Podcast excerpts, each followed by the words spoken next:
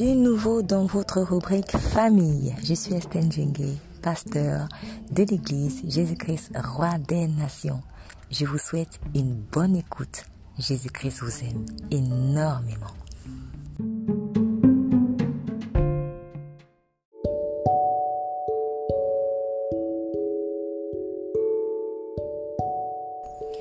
Je refuse l'esprit de domination dans mon foyer. Avez-vous remarqué que l'être humain ne supporte pas de se faire dominer? C'est tout à fait normal.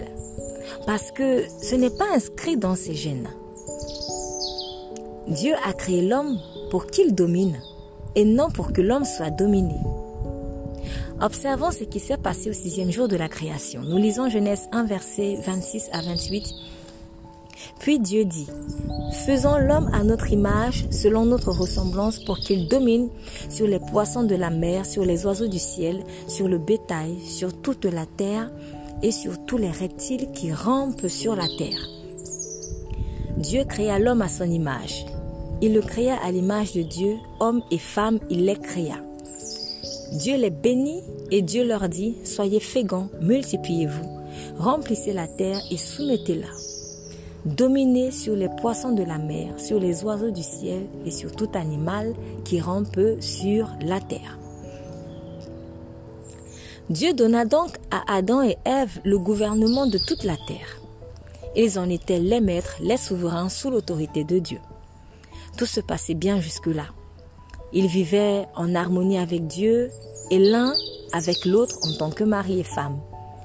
Mais le jour où le péché entra dans leur foyer, au rang des malédictions que leur rébellion avait entraînées, il y eut parmi les conséquences une déformation de leur relation conjugale. Dieu dit en effet ceci à la femme. Genèse 3, verset 16. Tes désirs se porteront vers ton mari, mais il dominera sur toi. À partir de ce moment-là, apparaît pour la première fois la domination de l'être humain sur l'être humain. Pourtant, jusqu'ici, le pouvoir de dominer que l'homme avait ne portait que sur les animaux et sur le reste de la création, conformément à Genèse 1, versets 26 à 28. Dieu n'a jamais créé les hommes pour qu'ils dominent les uns sur les autres en particulier dans le cadre du mariage. La soumission de l'épouse à l'époux, comme de l'Église à Christ Jésus, est un acte d'amour qui exclut tout esprit de domination. Il ne peut avoir d'amour sincère et pur dans un couple en Christ si l'un essaye de dominer sur l'autre. En effet, la domination suppose l'assujettissement d'autrui, imposer sa volonté dans un sens tyrannique, ce qui peut se faire aussi très subtilement. La domination dans le couple étouffe l'autre, le réduisant à un simple esclave. La domination enlève au conjoint assujetti son identité.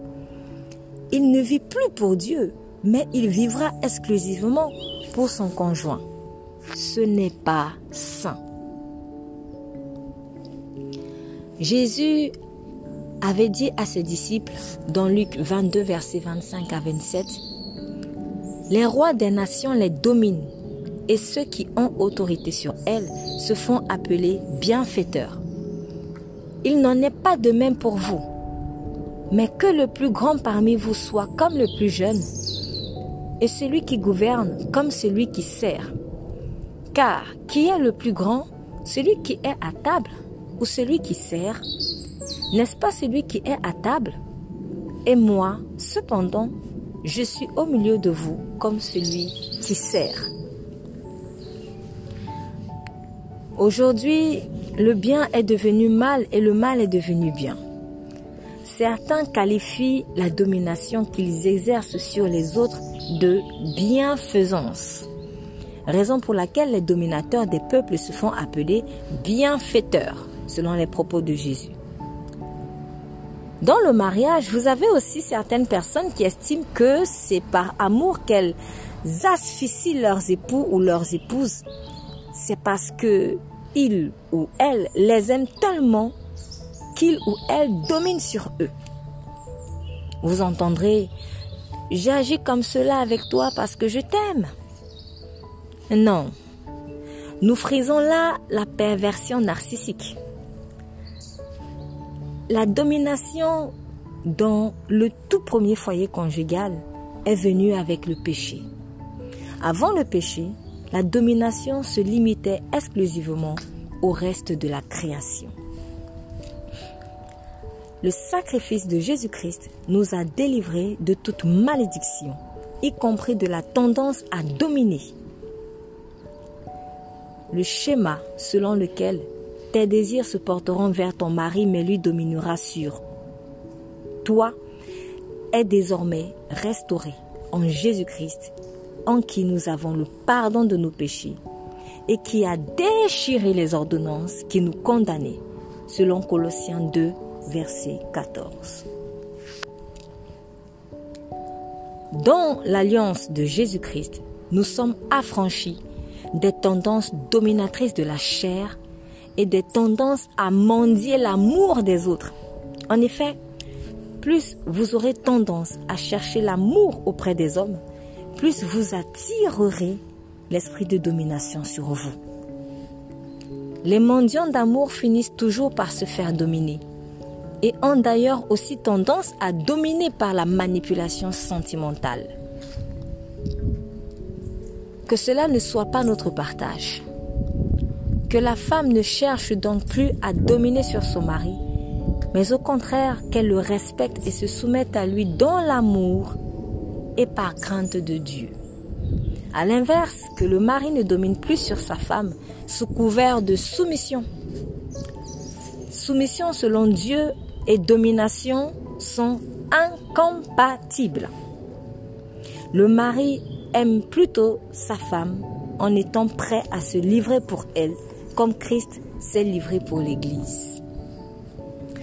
Bannissons de nos foyers l'esprit de domination et exerçons-la plutôt sur la création selon le mandat originel de Dieu, ou alors contre le péché ou encore contre la puissance des ténèbres sur lesquelles nous avons autorité en Jésus-Christ. Genèse 4, verset 7. Et l'Éternel dit à Caïn, le péché se couche à la porte et ses désirs se portent vers toi, mais toi domine sur lui. Luc 10, verset 19. Voici, je vous ai donné le pouvoir de marcher sur les serpents et les scorpions et sur toute la puissance de l'ennemi et rien ne pourra vous nuire. Nous proclamons dans la prière. Je rejette dans mon foyer tout esprit de domination dans le nom de Jésus-Christ je rejette dans mon foyer tout esprit de domination dans le nom de Jésus-Christ. Je proclame que l'amour règne entre mon mari et moi. Je proclame que l'amour règne entre ma femme et moi. Merci Seigneur Jésus de nous avoir affranchis de la tendance à dominer à la croix de Golgotha. Amen. Vous êtes bénis.